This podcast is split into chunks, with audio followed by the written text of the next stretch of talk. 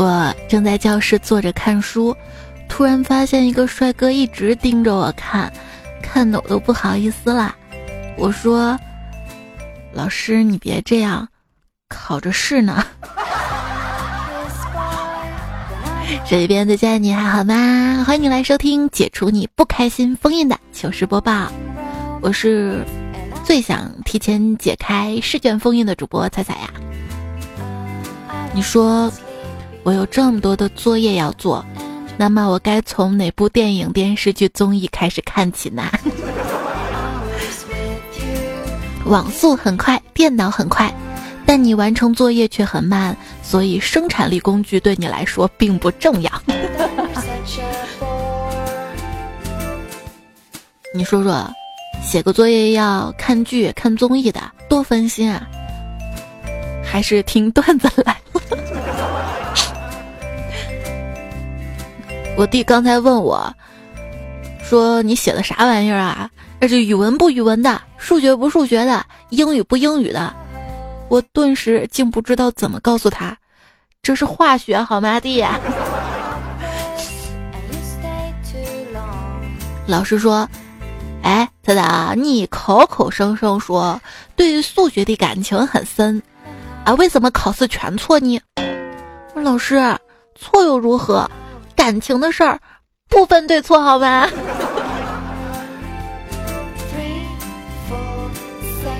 英语考试。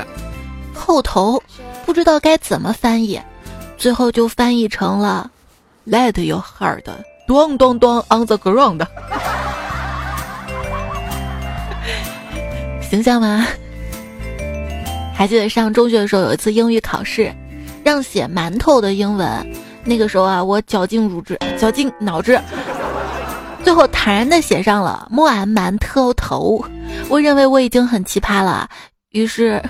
瞄了一下旁边的同学卷子一眼，他居然写的是“摸摸摸摸摸”。有一次英语考试选择题，我不知道该选什么，后来看到选项当中有一项是 “forgive her”，我灵机一动，当然是选择要原谅他啦。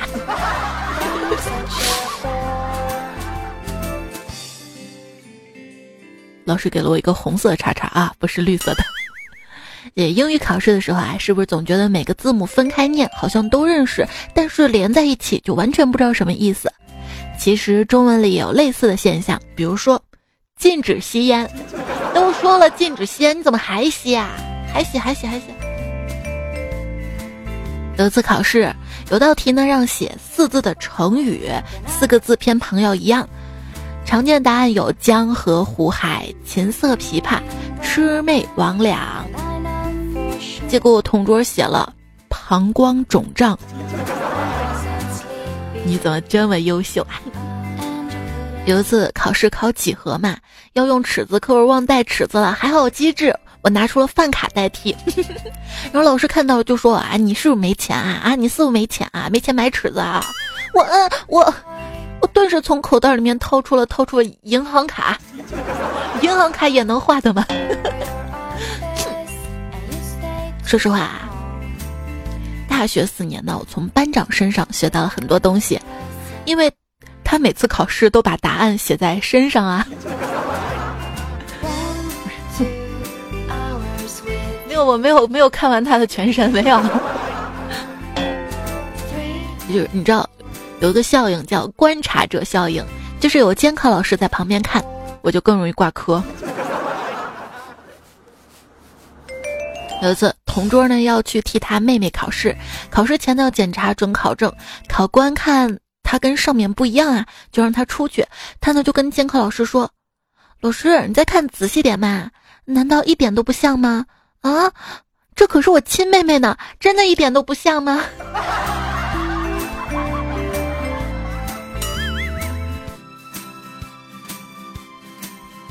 有钱人家的孩子考试呢，记得带两部手机，一步你懂得，收答案用的。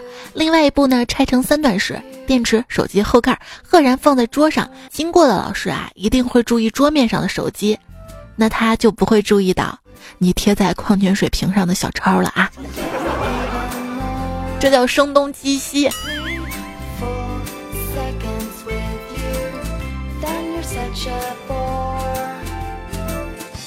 后来我才知道啊。现在的考试作弊设备是越来越先进了，有藏在头发里的、耳朵里的。可是我不知道进考场的时候，监考老师用那种手持的探测器围着我头顶转了几圈，为什么呀？我我又没扎丸子头。我说老师，这脑袋有什么好检查的？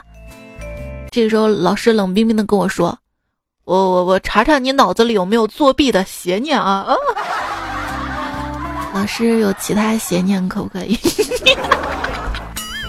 我感觉这局我赢了。嗯。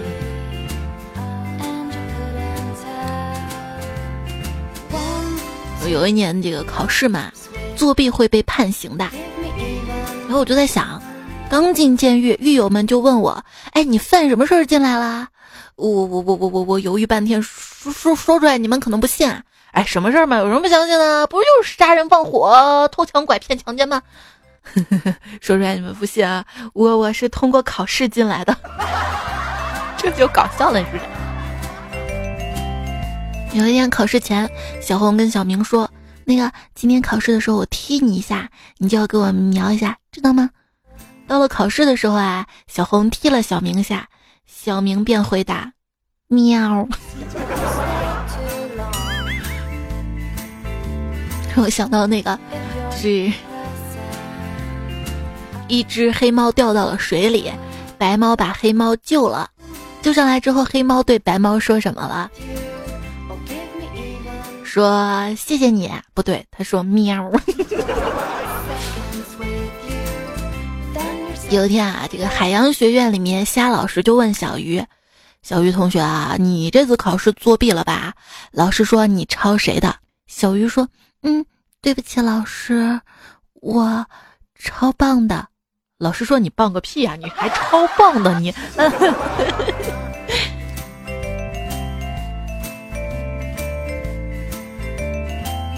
有一次我们几个同事聊天嘛，我说我读书的时候作弊啊，从来没有被发现过。同事就说了，嘿嘿，通常长得好看的人啊，比较难作弊，因为监考老师往往会多看他几眼。然后我 我我我这么多年了，一直有个疑问埋在我心里：那些被保送的同学，真的还会认真考试吗？我们听众宝宝里面有没有被保送的？告诉我们一下。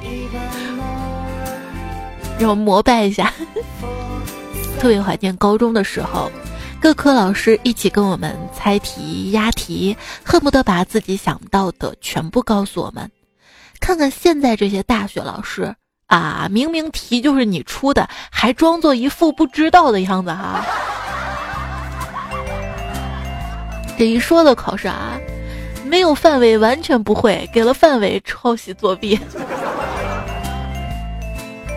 一段友就说：“啊，给你们讲个笑话啊！我们数值分析老师昨天刚出完考试卷，说这个题出难了，不符合教学大纲的要求，然后把教学大纲给改了，改了。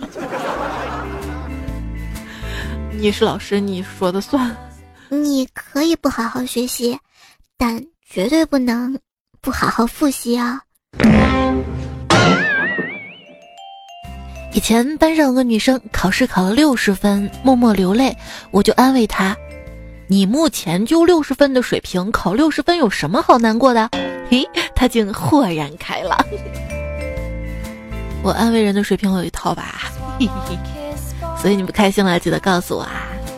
就有一个规律嘛，当你看起来显然考得不好的时候，就会得到许许多多突如其来的关心。关心你考的有多不好，所以有首歌怎么唱的？最怕突然的关心啊！好像又没有这首歌。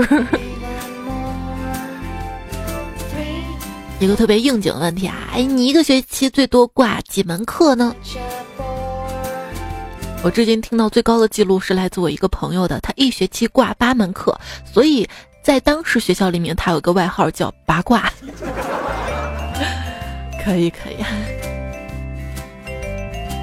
一天，妈妈跟儿子说：“这个现在期末啦，考试题目难吗？”“嗯，不难，是吗？那就好。考试的题目根本不难，难的是我我我我不知道该选哪个答案。”妈妈，我得了一百分，你奖励给我什么呀？十块钱。嗯，妈妈，那好吧，我我就要一半，我我得了五十分。妈，我这次模拟考试考了一百分，哇，你这么厉害啊！你平时不都只考六十分的吗？可不可以把你的试卷给我看一下呢？没有试卷，考试怎么会没有试卷呢？嗯，都说了是模拟，模拟考试，模拟就是虚拟的意思，我假想出来的。滚犊子孩子，站住，别跑！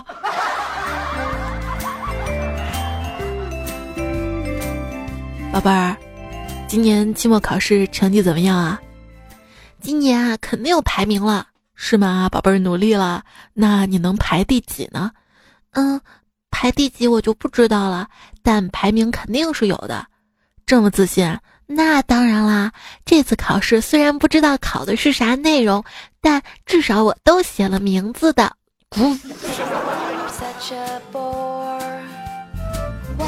宝贝儿，你这次考试考的怎么样啊？嗯，不好说。非要形容的话，可以用一个形容王羲之的成语来形容我的考试。哦，这么厉害呀？是什么成语啊？这个时候，儿子掏出了试卷。嗯，入木三分。这个爸爸跟儿子说啊，我我我现在不得不惩罚你，虽然我心疼。然后儿子就说，可是爸爸，如果你没有做错什么。怎么会心疼呢？嗯，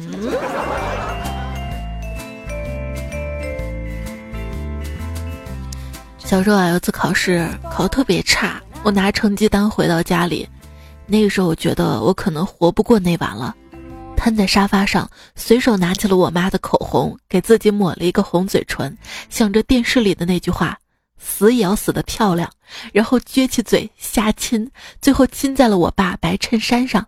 晚上我妈下班回家了，他俩打得不可开交，都都没有人管我考了多少分儿。那是我最侥幸的一次。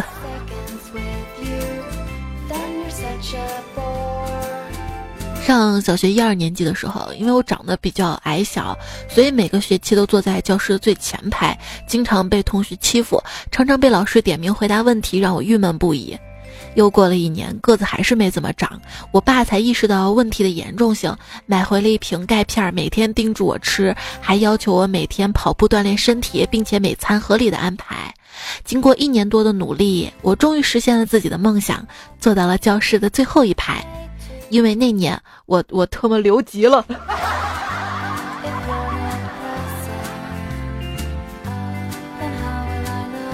我上初二的时候，有一天。被一个初三的同学修理了，愤愤不平的我决心报复。M D 啊，打不过你，我还打不过你弟呀！终于被我逮到机会了，他读初一的弟弟落单了，高手过招，无需多言，二话不说扑上去就开打，三五个回合下来，战斗结束，我对他弟破口大骂，什么难听我骂什么，整整骂了半个多钟头，最后对方被我的气势彻底的镇住了，于是将踩在我头上的脚移开了。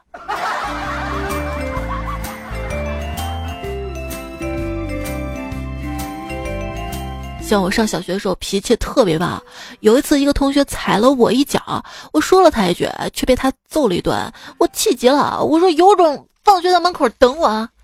放学之后因为作业错太多，被老师留了一个小时，自己又在教室玩了一个小时，出教室就远远看到他还在校门口等我，顿时气消了一半，于是悄悄的从学校后门溜回家吃饭了。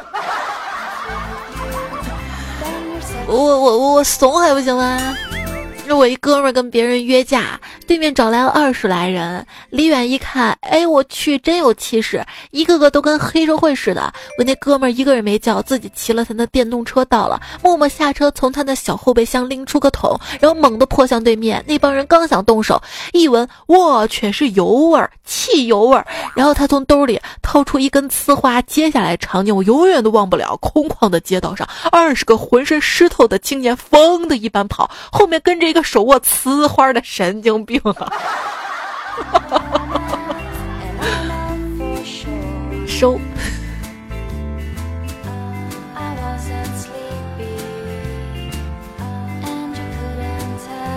因为段友说还记得小学啊，有个男生经常被欺负，从一年级一直到六年级。六年级那会儿呢，他打不过欺负他的人，就去打人家四年级的。你猜怎么着？人家四年级那个孩子叫了一堆三年级的把他锤了。啊，这件事儿告诉我，小学生也是社会人呐。所以呢，所以你就去打游戏啦。嗯，我去打游戏，因为一打游戏，他们就说我是小学生。望周知，和平共处五项原则：一、别问我成绩；二、别打听我成绩；三、别向我炫耀你成绩；四、别在我面前假谦虚；五、别拿着比我高的成绩还跟我说你没考好。期末总结：一、你有本事冲我来，别在家长会上吓唬我爸；二、期末考试成绩出来了。我觉得我妈生二胎是非常明智的选择，嗯，三这场考试对于我的意义就是知道了班级里到底有多少人。四期末考试不给老师们露一手，他们还真以为自己教的好呢。这是段子总结。有一次，学校里的油印机出了毛病，印出来的试卷模糊不清。为了谨慎起见，然后老师呢就到每个班问学生啊：“你们的试卷有问题吗？”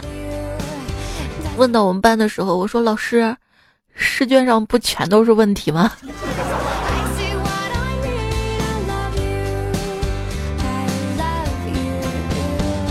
数学考试有这样一道应用题。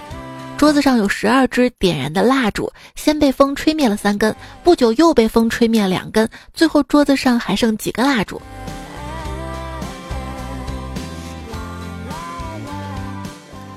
呃，我说还剩五根，其他的都被燃烧完了。老师给我打了零分，说这是数学题，不是科学常识。那我我可以说我综合能力高吗？糗事播报，静静吐槽。今天的节目呢，我们来说考试，来看大家怎么说的。如果平时你遇到有意思的糗事呢，也欢迎你通过我的微信公众号的，就是小程序啊，有个投稿来告诉我，然后这样更多段友可以看到。或者在喜马拉雅我的节目留言区来告诉我，喜马拉雅彩彩，微信公众号彩彩才是采访彩，微博一零五三彩彩，欢迎来聊喽。娱乐会新说，有次物理考试，选择题部分就六十分，我只做了选择题，会一点蒙一点，后面全是空白的。结果全班就我一个人及格了，选择题全对。然后老师问我说：“呃，你是不是觉得试卷太简单了，所以后面懒得写，及格就行了？”我，你是吹牛吧？真的吗？这么巧啊？要不我们当时班上有个老哥。他解锁了一个成就，就是在综合英语考试当中，写满试卷的情况下啊，拿了零分。你们俩到底谁比较奇葩呢？洛尘说：数学啊，得填空题者得天下；语文得选择题者得天下；物理得公式者得天下；化学得实验题者得天下；英语得阅读者得天下。原来我。最多只能算是一介草民啊！不，你是大胆刁民。比方说期末考试考到一半，突然想吃焖子，嗯，翻着卷子估计一下，差不多有六十分啦，直接交卷子出去，坐公交车倒地铁，又走了一里地，两个小时终于到了，站在焖子摊的马路对面，觉得还要过马路实在太麻烦了，又原路回学校了。就是结果不重要啊，过程重要，是不是？古阳亲自说：“彩姐啊，我终于有时间听你的段子来了啦！考考考考考完试啦！考试时因为我是女孩子，穿的裙子，女老师监考，她看我穿裙子，怕我在大腿上写答案，然后她居然掀我裙子。老师啊，我告诉你啊，这个其实女生把答案写在大腿上是不靠谱的，知道吗？因为胸会挡住的。别问我怎么知道的。”香城夜空中有一次考试我没有复习，结果到了考场，监考老师要求大家换位置。我到了新位置坐下一看，哇，哈哈哈哈所有的答案都抄在桌子上，并且抄得很全啊！四处张望下，发现一位兄弟正双眼喷火的盯着我，哈哈哈然后我这门课就顺利通过了。所以考试也是拼运气的。谢林说：“考试如果东张西望，左右逢源，监考老师是看得出来的。作为监考过若干次的我，深有体会。不过后辈们的手法也不见得有我们高明，只是上头有指示，杀鸡儆猴，不要赶尽杀绝。当年的我们把答案用铅笔写在桌子上，然后再用橡皮轻擦，保证站起来一定看不到，即便监考老师站在我旁边也发现不了，稳的一逼哟。所以说。”老师要抓的是那些连小抄都懒得做的人，对吧？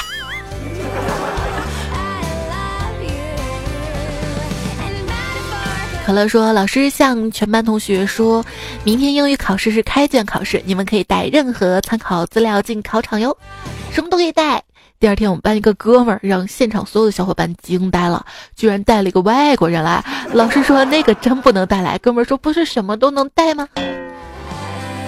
这一定是个段子吧？这太夸张了吧！撒欢不惹祸说，跟你说个小笑话吧。十八年前初中考试的时候，上午考完了一场，中午吃饭的时候，老师给大家打气，说这个大家仔细一点啊。正说呢，我同桌哭起来，大家忙问怎么了，他悲悲切切、呜呜咽咽的说：“我我准生证找不到了。”大家瞬间笑哈哈了。我是八零后，应该是准考证对吧？这考试带什么准生证啊？我还以为你说这个中午吃饭的时候啊，我我我我饭卡找不到了。布鲁斯盖说，初二的时候一次大考作弊，试卷发下来时，我去英语考了一百零七分，满分一百二十分。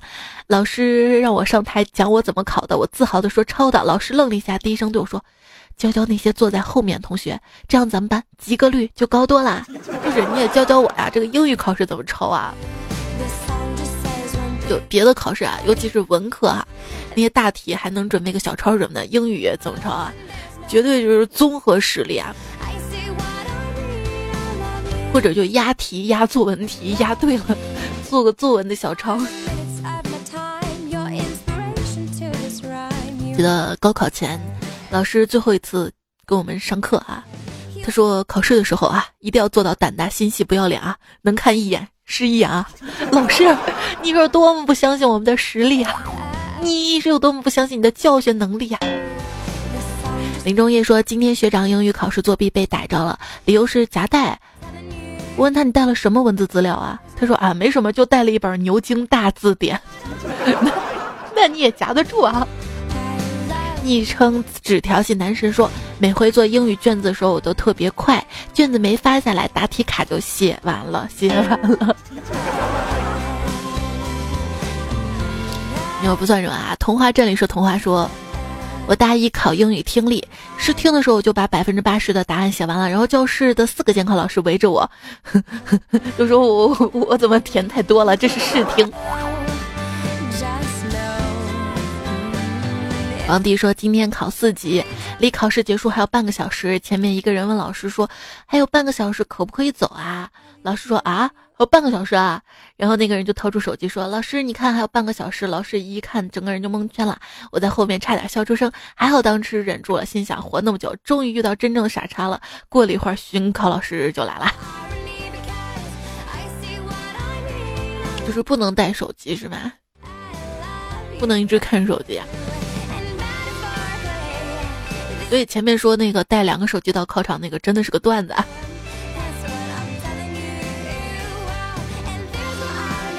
等等，据说对于报考六级，有人当成拿证的程序，有的人为了检验实力，有的人想碰碰运气，有的人期待创造奇迹，有的人纯粹就是贡献人民币啊。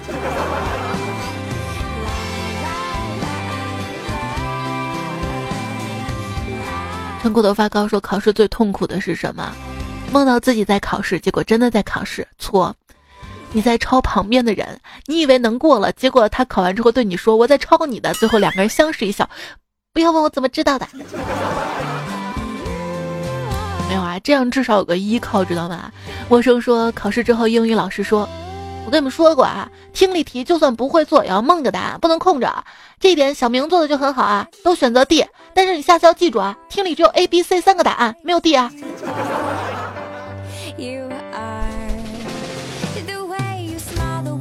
威尔说，高中毕业会考的时候，九门功课同步考，文科生给理科生抄，理科生给文科生抄，只要不过分，老师都是睁一只眼闭一只眼的。我有个同学学文科，跟理科的同学说好合作，考文综的时候直接给了理科同学一张卷子，然后被老师看到，老师走过来敲了敲他桌子，问他：“你还有张卷子呢？”只见我这个同学唯唯诺诺说了一句：“嗯嗯嗯，被风吹走了，吹走了，吹走了。”老师说：“我信了你的邪。”你说老师啊，还有一张卷子，你装装也行吗？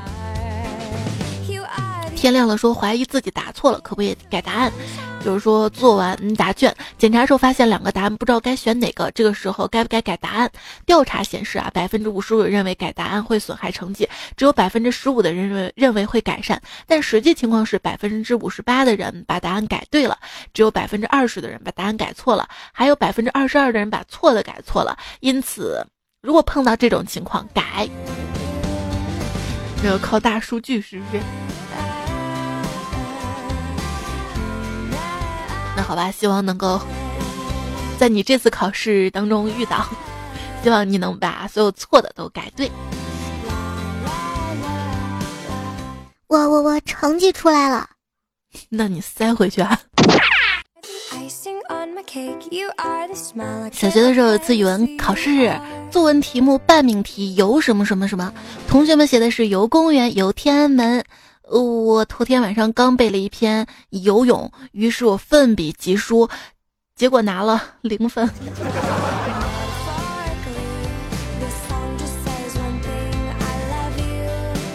可可说，昨天英语期末考试要求写一篇关于网购的作文，然后我把天猫写成了 fly cat，关键是下了考场我才想起来应该写 sky cat，我该怎么办？感觉呃对不起天猫啊。那 fly pig，肥猪。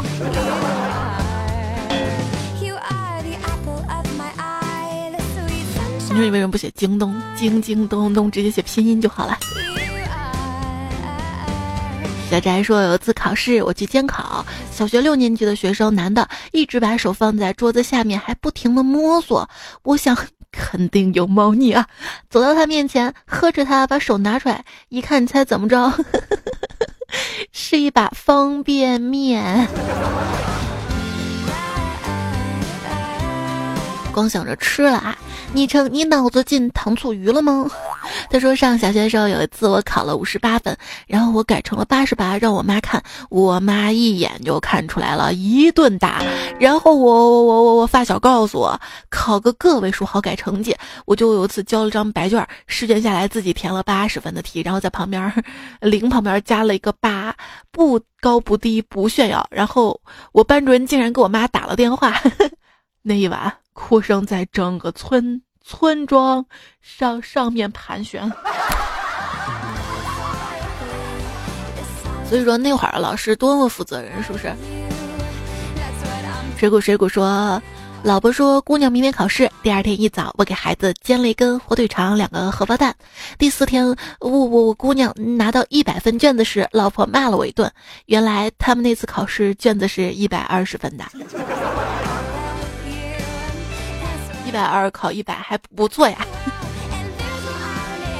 我最近看了很多，就是一些就是家里有小孩子的朋友圈嘛，人家什么奥数都学了好几年，我还在为闺女做出一道他们五年级的课外题新习时，他们说他们那是三年级奥数班学的。我现在慌慌的一逼，痛定思痛，我决定了，从明天起我就把他们朋友圈都屏蔽了。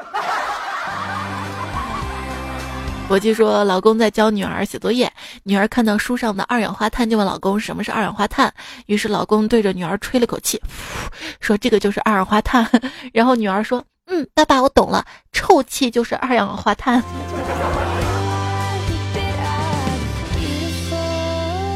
朋友说儿子刚开学没几天就被老师家访了，班主任老师是一个刚毕业的女大学生，长得挺漂亮的，跟我谈了一些儿子在学校调皮捣蛋的表现之后就走了。我正要发火去教训儿子，他屁颠屁颠跑过来说：“老爸得劲儿不？只要你觉得行，我有的是办法让他过几天再来。”我，亲儿子。多喝牛奶，快长高。说彩彩呀，我们班主任说一百五十分的英语卷子，你就算全蒙 C 也能考个三十吧。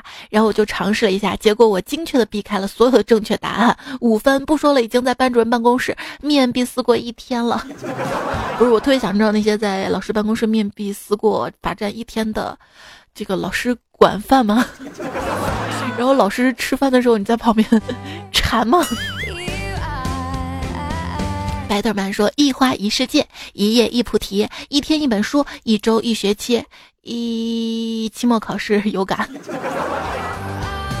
不知道叫什么名字好些。说彩彩还有一天就期末考试啦，希望彩姐可以祝福我。老师说，如果我们可以考一百五十分，就可以免作业，就可以天天听你的段子来了。就是你没考一百五十分，你也可以补作业的时候听段子。哎。”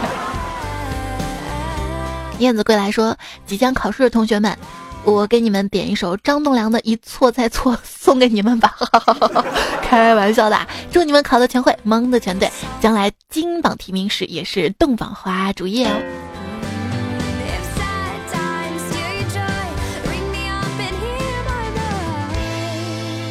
小时候可以早婚嘛，基本上洞房花烛夜的时候就十几岁，也是自己那个什么最最高的时候。可是现在一弄就是二十多岁结婚，也不知道大家这几年过得辛不辛苦。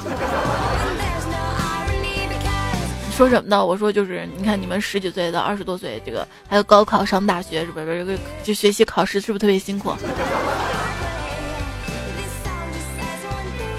一成说：“彩姐，我们学校补课腊月二十六才放假，寒假才十天，已经快疯了，能不能去告学校啊？学校对你们负责，知道吗？”要好好学习，好好学习。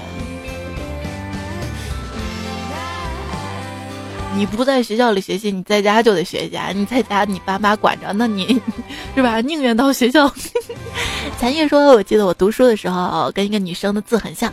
有一天，我明明交了作业的，结果老师每次都点名说我没有交。”我在有一天早上去班长那儿看交上去所有作业，发现我的作业本被那个女生把名字划了，写上自己的名字，害我被被打了好几天的手掌啊！可是被划了能看出来的呀。要我直接把内页撕下来夹在我的作业本内页，然后重新订上订书机。杰森说：“离考研只有不到一个月啦。虽然大四的舍友嘴上没有说，可是细心的我已经能感受到他在考前不安忐忑的情绪。特别是那天晚上，他坐在电脑前犹豫了很久，终于还是忍不住打开了百度，搜索了关键字：考研都考些什么？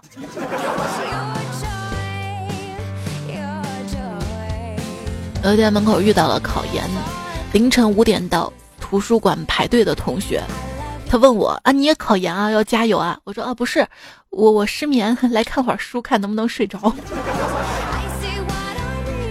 梁建刚说：“才说个真事儿，前几天媳妇儿参加函授考试，里面有一个人是替考的，那哥们儿刷刷刷一会儿就做完试卷了。可是悲剧发生了，可能是太激动了，把把委托人的名字 忘了。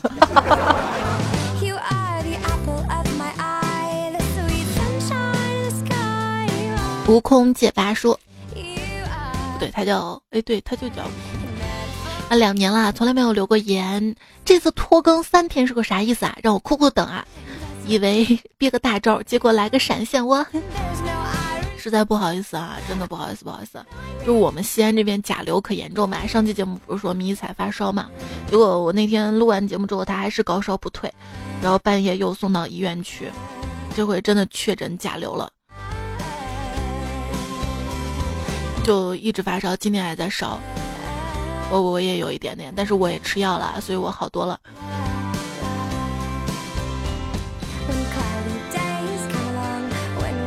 所以大家一定要保重身体。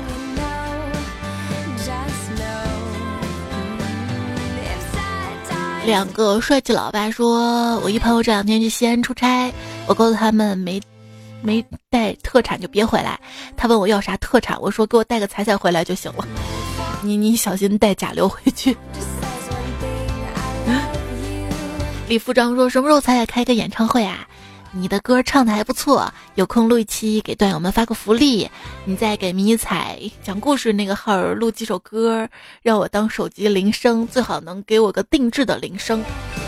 哇，这是这么久头一次夸我唱歌好听的段友啊！你是不熟悉我哈？咱们俩这个还需要多磨合，知道吗？我给你唱一个啊。来呀，熬夜呀，反正有大把头发。来呀，宵夜呀，反正有。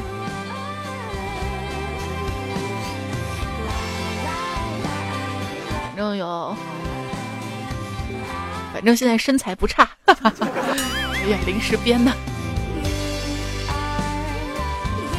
这辈子特别想找一个每天能够等我睡了才睡的人，但是照目前的情况来看，这辈子大概是不可能了吧？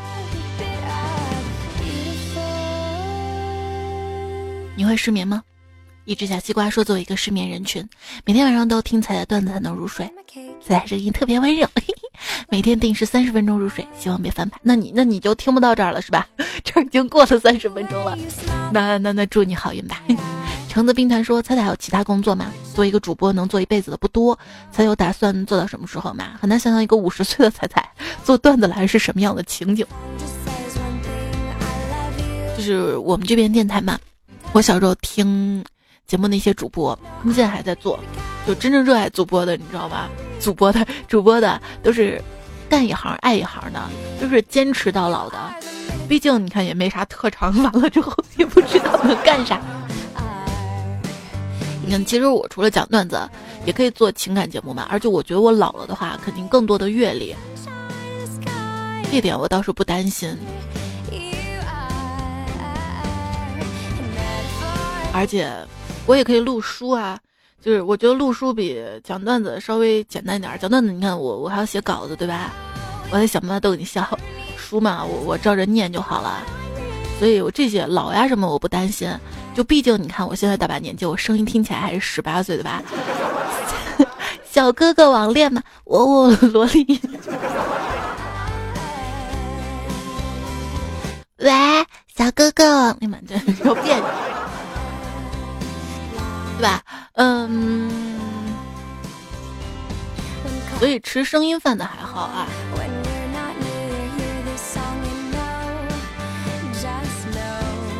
反正只要你还在，你敢听我就敢播。小青蛙说：“声音跟年龄、长相成正比。”彩彩啊，你是集美貌与智慧于一体，永远十八岁的美少女。彩彩，你看这个我就喜欢。你焕发了我第二春呢！嗯，希望我们都拥有春天一般的梦。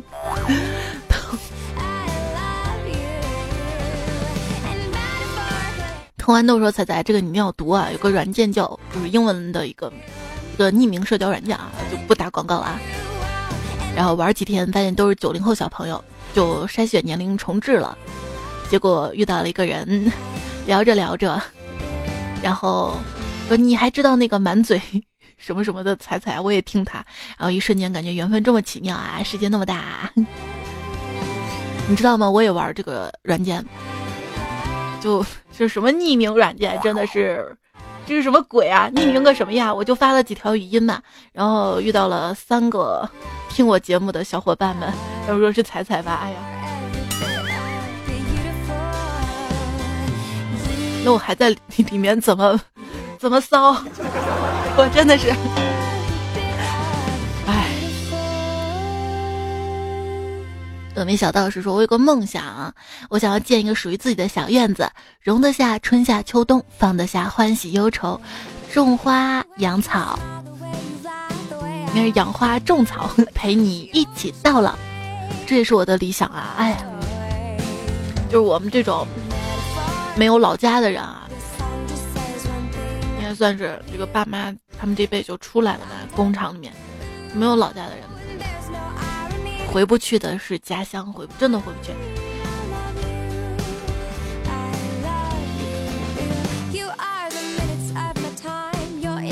如果你建了这样一个院子，记得告诉我地址，给我一间房好吗？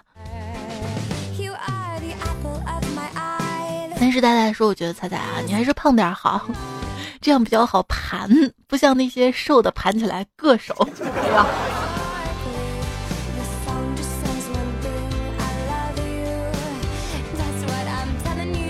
而你说，所有你感冒、发烧、流鼻涕、呕吐，甚至晕厥，都是你的大脑在保护你肆意妄为的身体，希望能好好的对自己。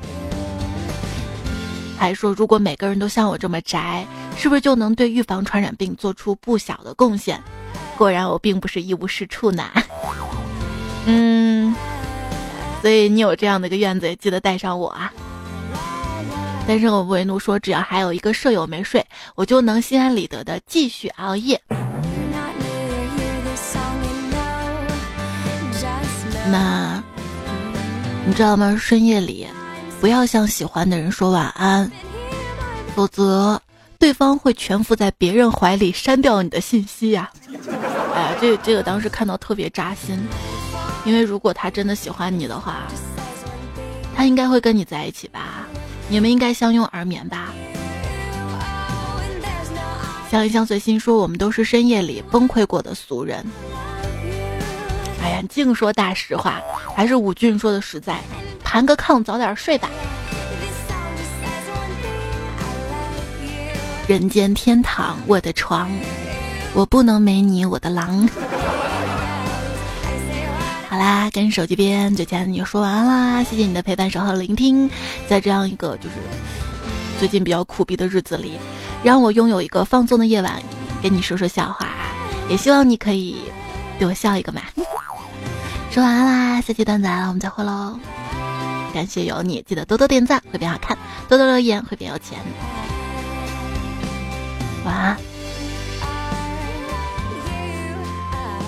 最后要感谢这节目用到了惨绿少年金三兔三金旅直播上连线友，你要说朝北维克多刺猬小农阶级，嗯，Nancy 陈可香香整善财神金十四钗副队长胜利之家那个小姚断池刘大脸三零四的新李子小 H，还有年轻的笔记他们的段子。谢谢你们啦！好了，正式结束了。嗯，记得就是我这个专辑嘛，段子来了，还没有点关注的小伙伴们，点一下关注，然后更新的时候呢，你就可以第一时间收到提醒啦。还有我的微信公众号“彩彩”，微博一零五三彩彩。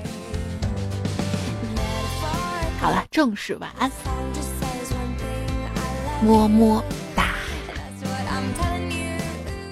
斜挎包女孩在冬天最恨的。那大概就是过安检喽。